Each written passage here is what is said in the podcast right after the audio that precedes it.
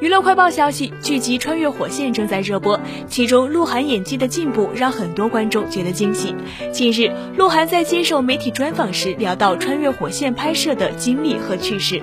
在被问到中间有没有遇到困难时，鹿晗说主要是天太热了，在室外三十五度高温下连续拍了六天大戏，中间自己老中暑。但是鹿晗说自己喝藿香正气水躺十五分钟就好。后来顺便就有谈到《穿越火线》这部戏，鹿晗觉得有有穿越的感觉，场景、游戏真的都十分还原。在聊到印象深刻的戏时，主持人提到了替领导挡酒的那场戏，鹿晗说：“我之前也算公司一个职员，大家都有共鸣。”还有就是网友最喜欢的萧峰和许巍那场戏，鹿晗表示演的时候笑场了，这个情节不能特别真情。那天下午就拍了那一场。嗓子都喊哑了，鹿晗觉得自己的性格和经历和萧峰有相似的地方，会把这些带入戏中。看完采访，网友们纷纷留言评论，都值得。鹿晗你很棒，鹿演员继续加油，你的付出得到了回报，所以一切都值得。